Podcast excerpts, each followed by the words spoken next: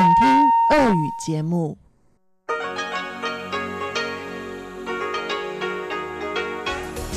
В эфире Международное радио Тайваня.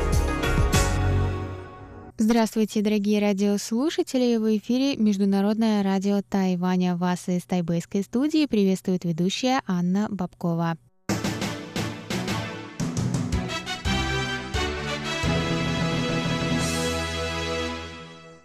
Сегодня пятница, 6 сентября, и мы начинаем наше ежедневное вещание с выпуска новостей сегодняшнего дня, а затем в нашем эфире, как всегда, для вас прозвучат тематические передачи «Пятницы». «Азия в современном мире» с Андреем Солодовым, экскурсия на Формозу с Марией Ли и «Ностальгия» с Лилией У. Я вам также напоминаю, что на частоте 5900 кГц мы вещаем полчаса, а на частоте 9590 кГц – один час.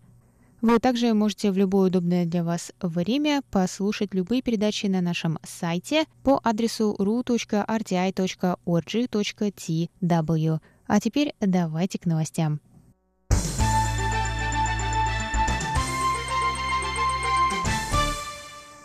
Министерство иностранных дел Китайской Республики заявило 6 сентября, что продолжит переговоры с Соломоновыми островами, правительство которых ранее на этой неделе предложило переключить дипломатическое признание с Китайской Республики на Китай – После визита делегации Соломоновых островов в Пекин два законодателя островного государства предложили установить дипломатические отношения с КНР. По сообщениям СМИ, один из законодателей имеет близкие контакты с премьер-министром страны. Тем не менее, в тайваньском МИД отметили, что то слушание было лишь частью процесса пересмотра отношений с Тайванем и не отражает финальное решение правительства – в ведомстве добавили, что МИД продолжит укреплять контакты с Соломоновыми островами, чтобы показать, что Тайвань работает на благо их жителей.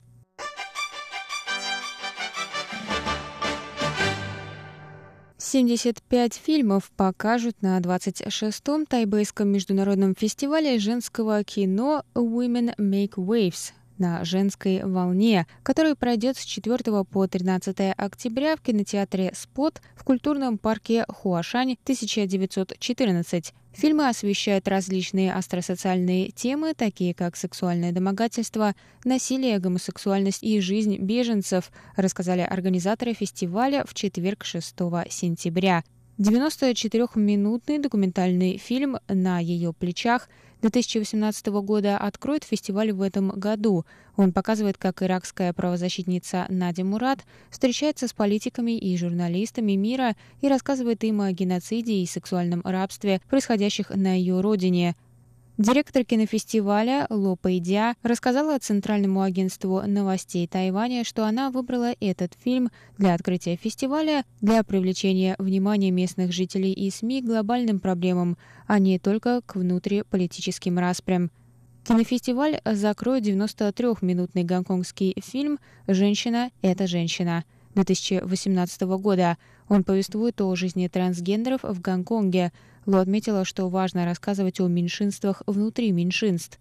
Она сказала, среди ЛГБТК не хватает репрезентации трансгендеров, и получается, что это меньшинство внутри другого меньшинства. Она также добавила, что 90% съемочной группы этого фильма были женщинами. В рамках фестиваля также пройдет кинопремия среди тайваньских фильмов. В этом году в конкурсе принимают участие 18 фильмов, режиссеры которых женщины – Гран-при кинофестиваля будет вручен 10 октября. В рамках фестиваля также пройдут лекции на такие темы, как политика и искусство, нишевое кино и расширение возможностей женщин.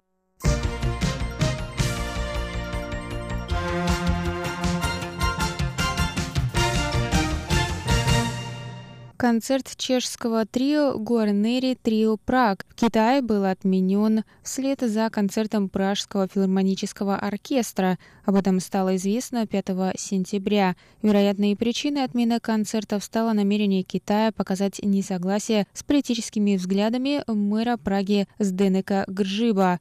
Мэр Праги посетил Тайвань в марте этого года и раскритиковал проблемы защиты прав человека в Китае. Он также предложил убрать слова «Тайвань – часть Китая» из соглашения городов-побратимов между Прагой и Пекином. Во время своего визита мэр похвалил тайбэйское метро и выразил желание в дальнейшем расширять обмены с Тайванем в сфере построения умного города.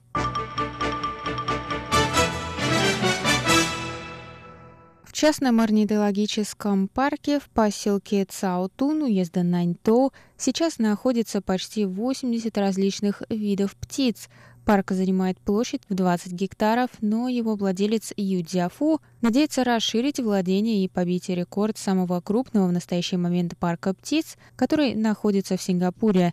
В сингапурском парке птиц Джуронг проживает более 3000 птиц 600 видов – Парк привлекает около 800 тысяч туристов в год.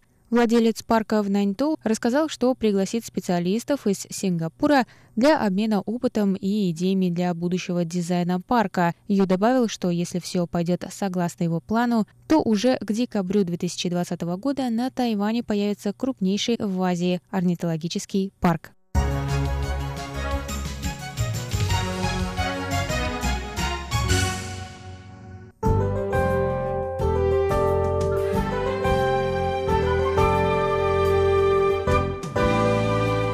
Сейчас прогноз погоды.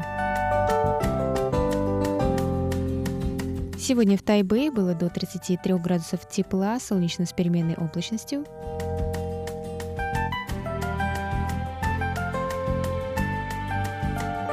Завтра в Тайбэе также до 33 градусов тепла, возможны дожди с грозами.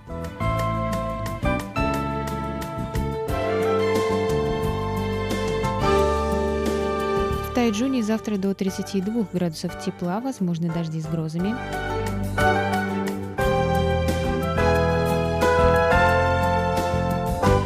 И на юге острова, в городе Гаусюни, до 30 градусов тепла, возможны дожди с грозами.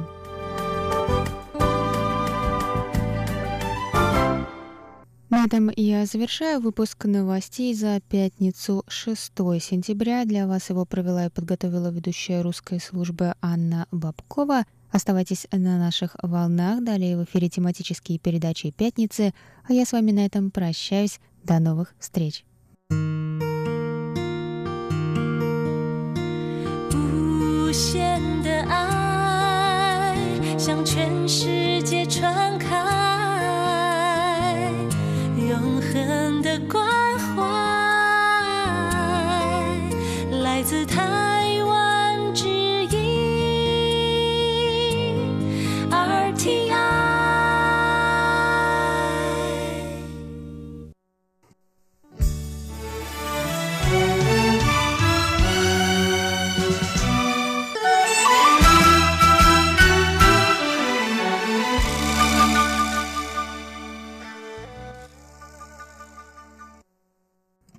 Здравствуйте, дорогие слушатели Международного радио Тайваня. В эфире еженедельная передача из рубрики «Азия в современном мире». У микрофона ведущий передачи Андрей Солодов. Мы уже неоднократно обсуждали в прошлом, дорогие друзья, ситуацию, которая складывается в Южной Азии – Здесь одним из основных источников и причин международных конфликтов являются неурегулированные вопросы в отношениях между двумя региональными ядерными державами – Пакистаном и Индией. Сегодня я хотел бы посвятить нашу передачу индо-пакистанским отношениям. Причина в следующем – Индия отменила особый статус территории Кашмира. Итак, наша тема сегодня – Кашмир. Конец автономии.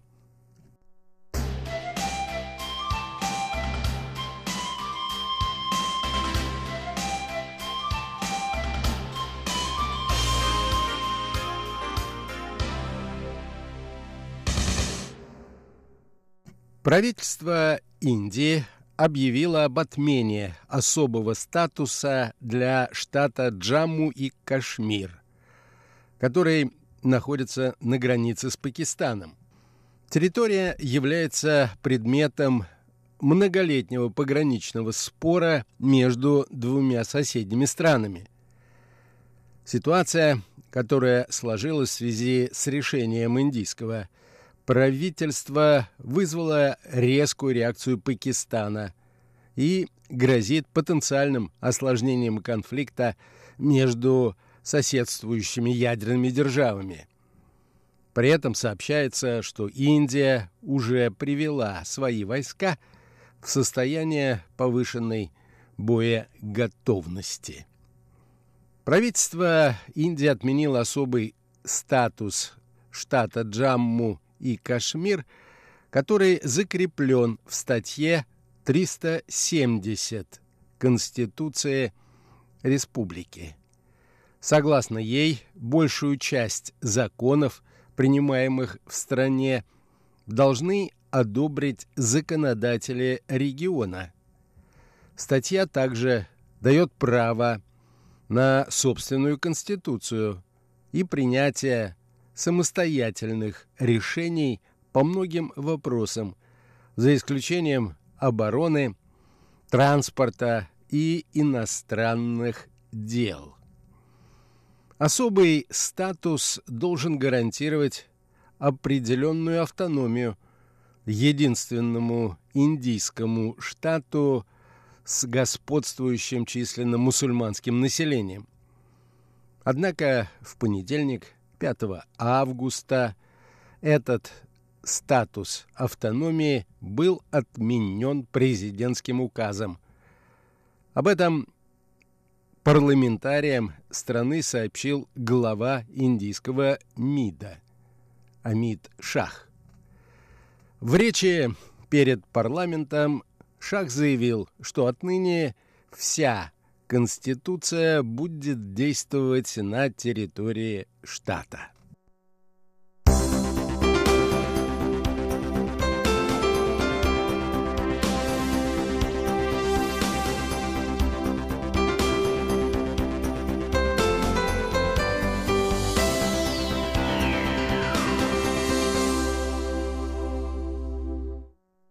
Согласно предложенному законопроекту, Джамму и Кашмир станет отдельной так называемой союзной территорией со своим законодательным органом. Такой же статус получит историческая, отделившаяся от штата область Ладак. Союзные территории, надо подчеркнуть, управляются непосредственно федеральным правительством – и не имеют местного кабинета министров, чем и отличаются от других штатов Индийской Республики. Отмена статьи была уже одобрена Верхней палатой парламента Индии. За законопроект проголосовало 125 членов палаты, против высказался 61 парламентарий. Во вторник, 6 августа, законопроект был рассмотрен и в Нижней палате Индийского парламента. Как отмечают эксперты, решение изменить статус Джамму и Кашмира объясняется тем, что правящая националистическая партия Бхаратия Джаната под руководством премьера Нарендры Модди имеет парламентское большинство. В ином случае парламентские прения не позволили бы это решение провести так быстро. А здесь нужна внезапность, напор, отмечают специалисты по Южной Азии. Иначе одновременно с борьбой в парламенте – пришлось бы иметь дело с протестами и в самом Кашмире. При этом, конечно, подобное решение ослабляет Кашмир как автономную единицу внутри Индийской республики.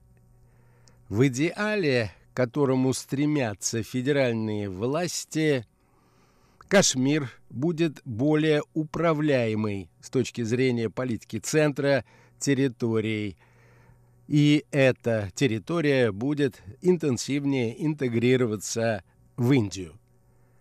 Особый статус служил постоянным напоминанием о нерешенном территориальном споре.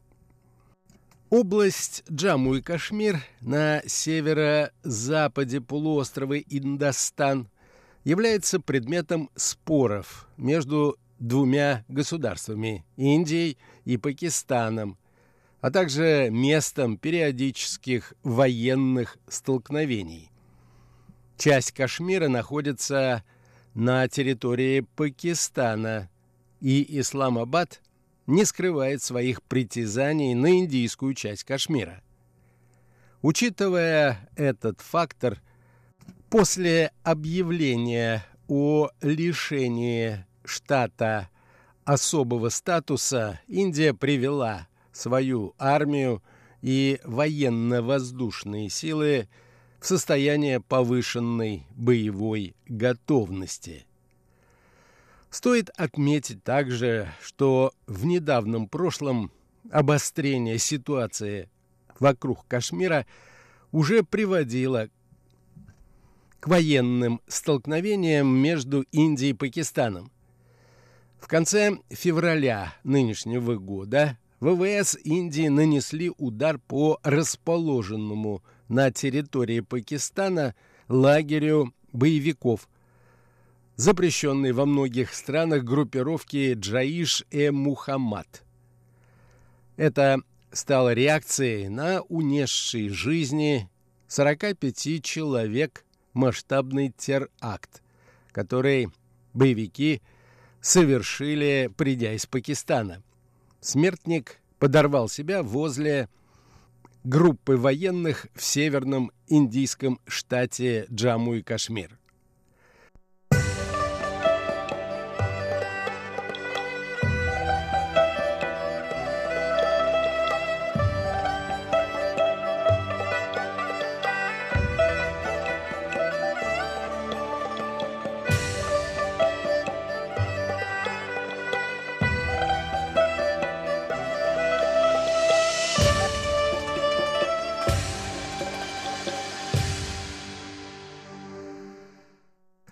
Как отмечают некоторые наблюдатели, решение Индии скорее на руку Пакистану, поскольку провоцирует беспорядки в Кашмире и увеличивает число местных жителей, недовольных решениями федерального правительства. Решение Индии уже вызвало жесткую реакцию в Пакистане. МИД этой страны – напомнил, что Джамму и Кашмир являются международно признанной спорной территорией. Как заявил глава внешнеполитического ведомства Пакистана, страна будет рассматривать все возможные варианты, чтобы противостоять незаконным шагам, предпринятым центральным индийским правительством. Он также отметил, что Исламабад планирует обратиться к ООН в связи с решением Нью-Дели. При этом ООН является гарантом стабильности ситуации в регионе и с 1949 года проводит мониторинг линии разграничения между Индией и Пакистаном, который осуществляет военная миссия ООН. Генеральный секретарь Организации Объединенных Наций Антонио Гутерриш обратился к правительствам Индии и Пакистана с призывом соблюдать максимальную сдержанность. Когда же стало ясно, что Индия собирается принять подобное решение – Премьер-министр Пакистана Имран Хан заявил, что Нью-Дели следует принять посредничество Вашингтона. Президент Трамп между тем, предложил выступить посредником в кашмирском вопросе. Настало время сделать это, так как ситуация ухудшается и вдоль линии контроля, что сочетается с новыми агрессивными действиями, предпринимаемыми индийскими оккупационными силами, заявил Имран Хан.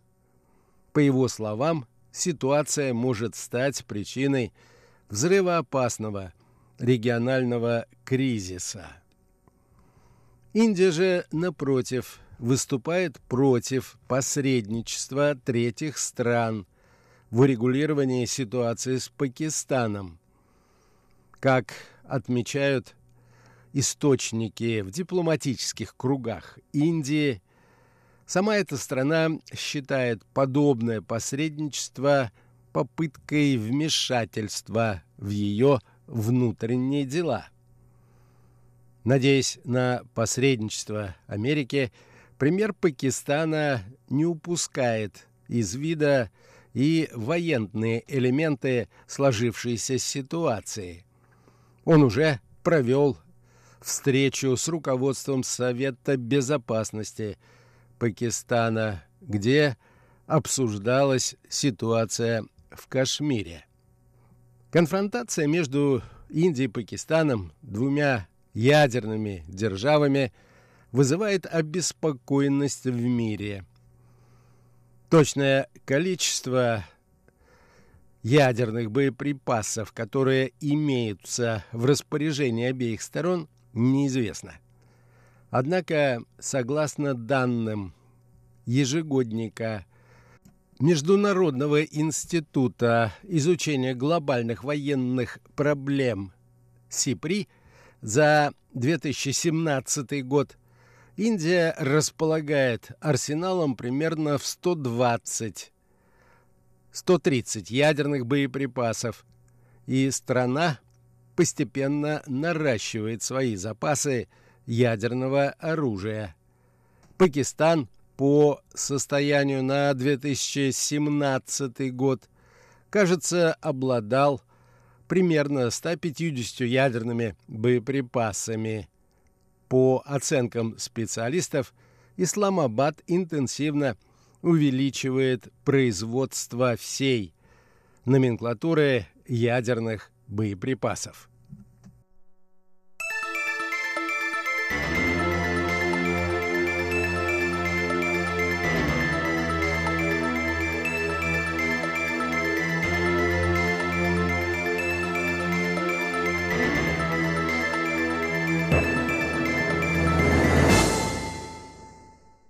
Для того, чтобы понять источники нынешней конфликтной ситуации, как всегда, будет полезно обратиться к истории.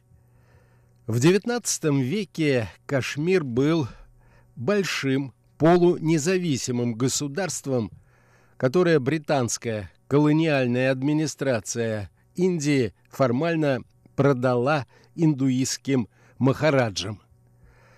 В XIX веке, и об этом тоже не нужно забывать, практически вся Южная Азия, включая территории современного Пакистана, Индии и Бангладеш, была составной частью британского колониального владения под названием Британская Индия. После Второй мировой войны под давлением национально-освободительного движения в Индии Британия объявила о подготовке Индии к независимости. При этом вся огромная территория колониального владения Британии в Южной Азии была разделена на две части, которые приблизительно соответствуют современному Пакистану и современной Индии. В 1949 году Индия провозгласила независимость, и сразу же начался военный конфликт между Индией и Пакистаном. В результате конфликта Кашмир был разделен между ними примерно поровну, и ситуация остается такой же по состоянию и на сегодняшний день. Конфликт в этой части Южной Азии привел к Индо-Пакистанской войне 1965 года и так называемому Каргильскому конфликту 1999 года. Общая площадь исторического Кашмира составляет более 220 тысяч квадратных километров. По состоянию на сегодняшний день 100 тысяч из них с населением 10 миллионов человек находятся на территории Джамму и Кашмира, включая и провинцию Латтах, которая контролируется Индией. Непризнанное самопровозглашенное государство Азад-Кашмир, свободный Кашмир площадью 13 тысяч километров с населением 3,5 миллиона человек контролируется Пакистаном. Им же контролируются так называемые северные территории площадью 72 тысячи квадратных километров с населением 1 миллион жителей. Территория под юрисдикцией Китайской Народной Республики площадью более 37 тысяч квадратных километров с несколькими тысячами жителей примыкает к индийско-китайской границе. В середине 50-х годов Китай оккупировал северо-восточные районы Ладака, район который называется Аксайчин. В 56-57 годах они провели дорогу здесь, чтобы перевозить военную технику и военных из Синдиана и Западного Тибета. Этот территориальный спор стал одной из причин военного конфликта между Китаем и Индией в октябре 1962 года.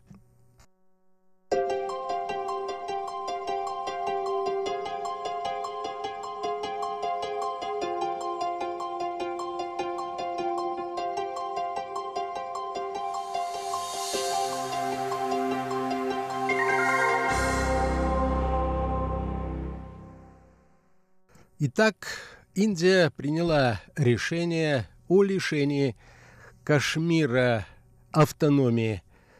Это решение уже вызвало протесты со стороны Пакистана и предупреждение со стороны Организации Объединенных Наций.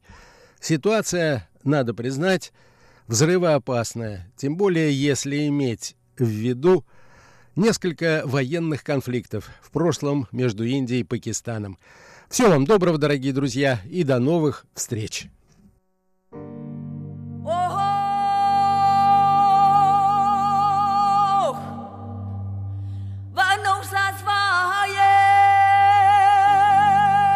Экскурсия на Формозу.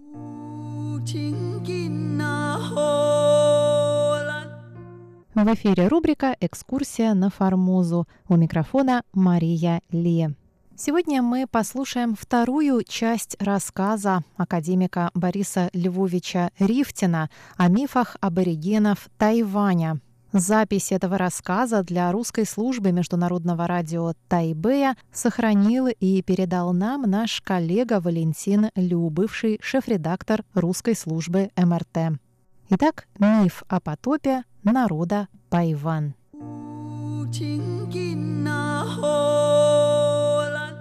Теперь мы посмотрим, как миф о потопе рассказывает народ Пайвань. Пайвань самый такой продвинутый в своем развитии народ Тайваня. Пайвань единственные дошли в своем развитии до такой стадии, когда у них появилось нечто вроде такой ранней аристократии – у них даже в их мифах, о которых я уже рассказывал, например, вожди племени происходят от одних змей, а простые люди происходят совсем от других. Так что есть определенное такое вот классовое, самое начало классового расслоения. У Пайвань, а также у некоторых других народов рассказывается миф о потопе совершенно по-другому. Начался потоп. Почему он начался? Никакого объяснения нет. Начался потоп. Люди не знали, что делать. Они стали молить морского бога. У Пайвань есть сказать, представление о богах, очень такое развитое. Стали моли, молить морского бога. Морской бог потребовал девицу. Тогда люди посовещались и самую некрасивую девицу бросили в море. Но бог ее не принял. Потом продолжался, и тогда делать было нечего, и бросили в море дочку предводителя племени. Когда дочка старейшины была брошена в море, самая красивая, сразу же потоп прекратился. Вы видите, у народа Цоу только-только эта тема как бы тема принесения жертвы, человеческой жертвы, в частности девицы, только-только намечается, она не развита, и вообще непонятно, зачем, сказать, ему нужны были эти волоски. А у Пайвань это совершенно четко. Причем надо сказать, что такое принесение жертвы, человеческой жертвы, в частности девицы, девицы в жертву морскому богу, э, распространено почти по всему земному шару. Причем реально приносили в жертву девушек. Их э, сажали у реки, и, к сожалению, крокодил утаскивал этих девушек. Причем обычно не говорится о том, чтобы не, нужно было некрасивую. Это, может быть, такой уже современный вариант этого. Обычно, так сказать, в мифах других народов говорится о том, что личной бог требует обязательно девственницу. И других, так сказать, не девственницу он просто не желает брать. Поэтому очень возможно, что здесь, сказать, просто произошла, произошла такая замена на некрасивую девушку. Факт то, что, сказать, мифы о э, потопе у многих народов Тайваня, у некоторых они, в общем, похожи, как у Бунун и у Цоу.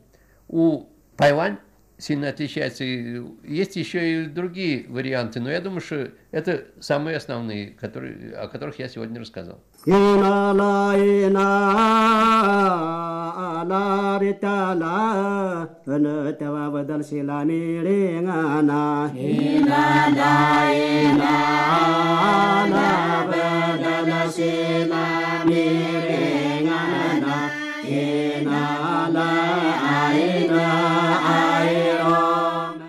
Следующий мой рассказ будет о мифах, в которых говорится о племени женщин. Все вы знаете об амазонках, о героинях мифов Древней Греции. Может быть, вы слышали о том, что похожие легенды распространены у народов Северного Кавказа. В них рассказывается о предводительнице племени женщин, которая имела свои крепости, которая воевала с мужчинами. Причем очень может быть, что это действительный факт, потому что археологи находят в древних могилах, где были захоронены женщины на Северном Кавказе, в могилах этих находят и кости коней, и находят и стрелы, видимо, и даже луки. Так что, видимо, действительно были женщины-наездницы, которые стреляли из луков и которые участвовали в военных стычках на Северном Кавказе. У многих народов есть мифы о стране женщин, либо о острове женщин. И очень часто эта страна женщин располагается на каком-то острове. Она отделена от обычного мира, где живут мужчины и женщины. Почему это так? В общем, это легко понять, потому что в фольклоре всех народов Земли обычно есть представление о нашем мире и ином мире. Иной мир от мира людей, от обычного мира, обычно отделен водной преградой. Либо это река, либо это море. Поэтому страна женщин – это как бы иной мир, где нет мужчин, где нет обычного, обычной семьи, состоящей из мужа и жены, а живут только одни женщины. Представление такое, например, есть у японцев, что где-то в море есть остров, на котором живут одни женщины. Иногда к ним приезжают мужчины с соседнего острова, но приезжают в определенное время, предположим, э, только весной. Это тоже не случайно, потому что в древних первобытных обществах были определенные сезонные такие игры, когда мужчины, э, юноши и девушки могли свободно общаться. Это не было таким обязательным в течение года. Это были определенные такие весенние игры. Поэтому и в этих японских мифах рассказывается о том, что они приезжали только в определенные месяцы, приезжали к, на остров женщин, находились там какое-то время, потом возвращались к себе. Если потом рождались мальчики, то их отсылали обратно к отцам, либо убивали. Точно так же и про амазонок рассказывают в Древней Греции, что амазонки убивали если рождались мальчики.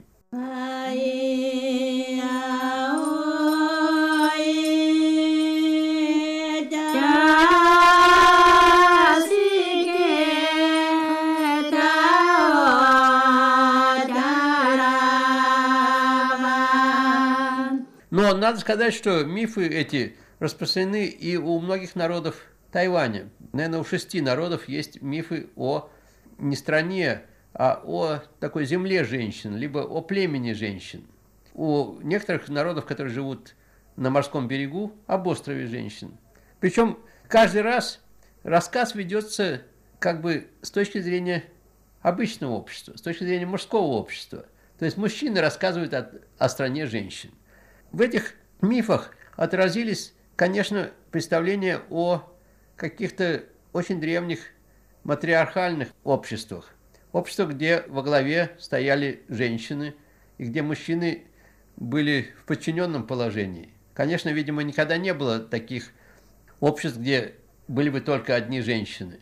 Хотя вот недавно мне удалось прочитать в одной статье, написанной в континентальном Китае, что по сообщениям китайских газет.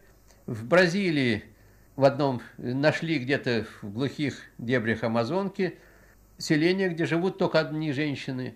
И недалеко есть селение, где живут только одни мужчины, которые тоже приходят для общения в определенное время, не то чтобы они жили вместе. На Тайване, пожалуй, самый архаический миф о стране женщин мы находим, опять же, у народа Бунун – у народа Бунун рассказывается так. Раньше на земле были только женщины, вообще не было мужчин. Женщины, когда хотели иметь ребенка, они поднимались на высокую скалу и ждали, когда подует ветер. И беременели от ветра. Начинали от ветра, потом рождали детей. Все дети были только девочки.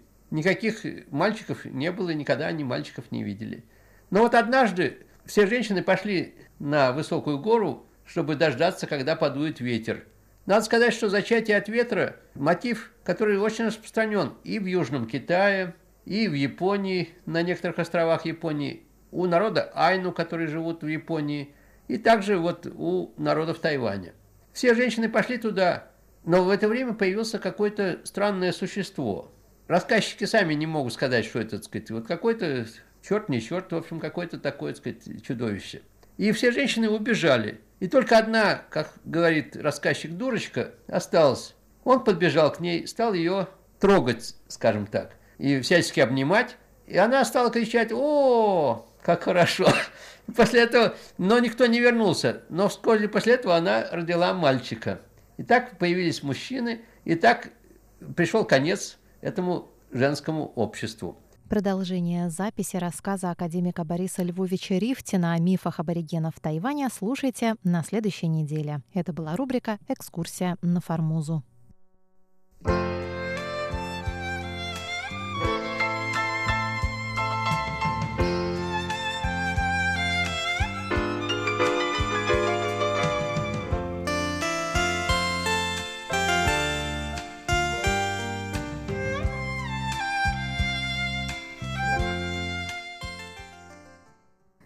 Здравствуйте, дорогие друзья! В эфире Международное радио Тайваня.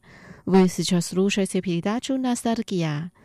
Сегодня давайте познакомимся с замечательной певицей Хуан Илин.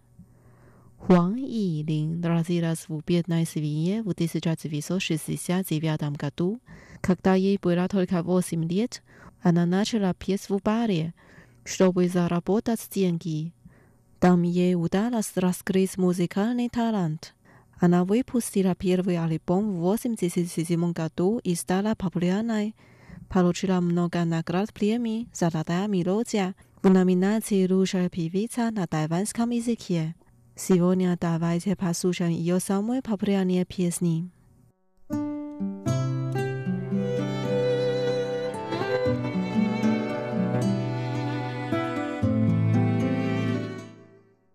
Первая песня называется «Какая любовная клятва» Гонсями Самбин Хайсе. В песне так поется «Какую любовную клятву я вдруг слышу из твоих уст?»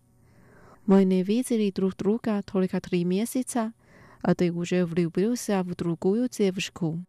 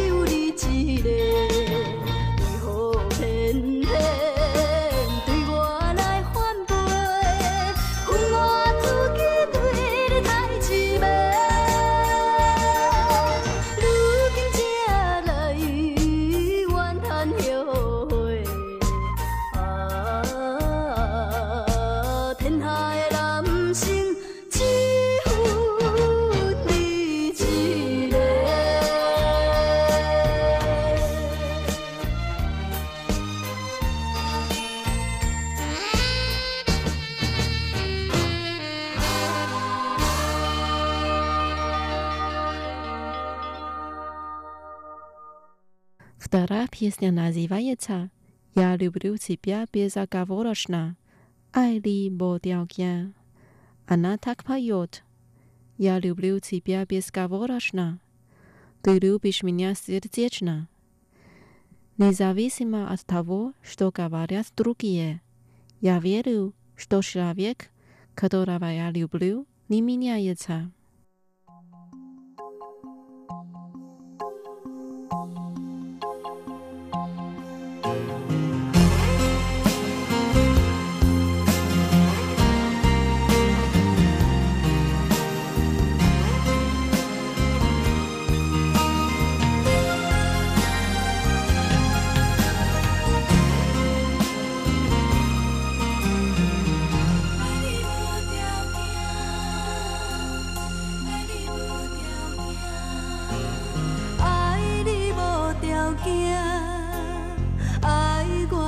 心肝，不管别人安怎讲，相信我爱的人袂变卦。爱情无条件，缘分全看破，为你牺牲这呢大，敢讲你爱我，其实才知痛。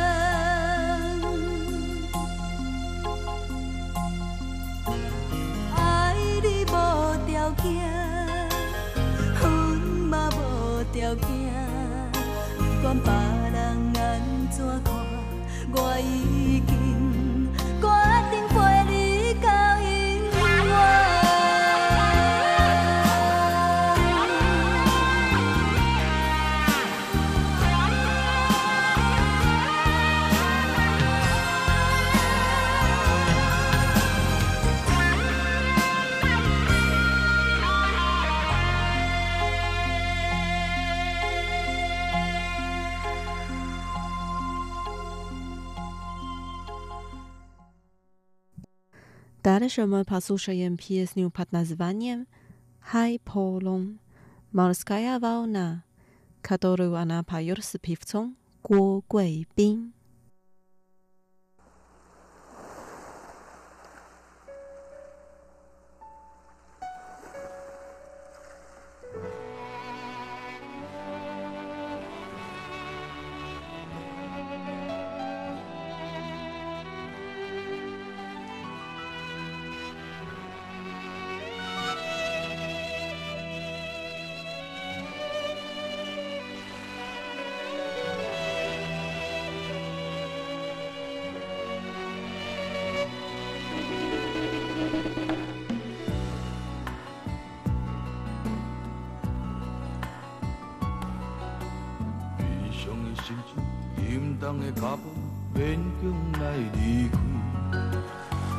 目的孤酒，满腹的痛苦，不愿来流浪。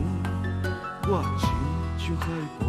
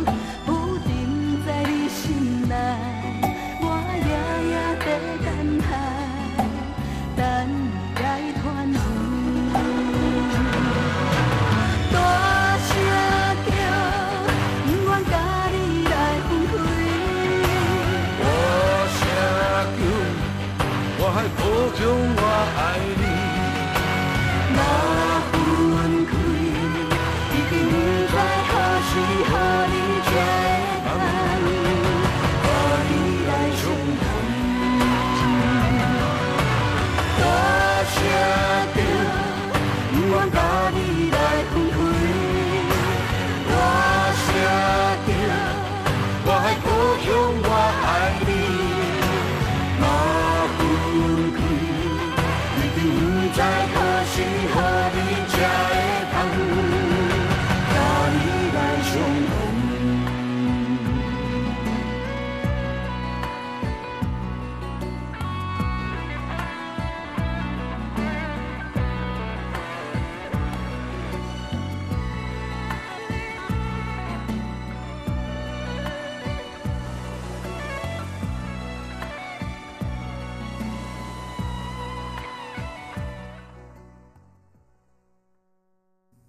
П'єрі пісня, любовне письмо без слов, Ілі Падайванський, Боріє Цінпой.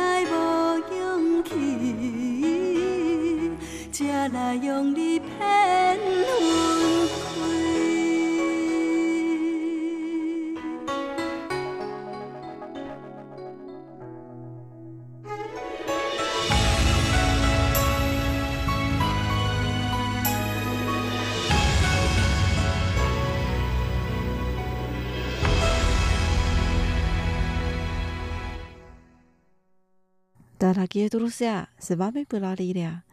다바이채우비짐세아취에리스니지에 루. 유아가하루시바 나.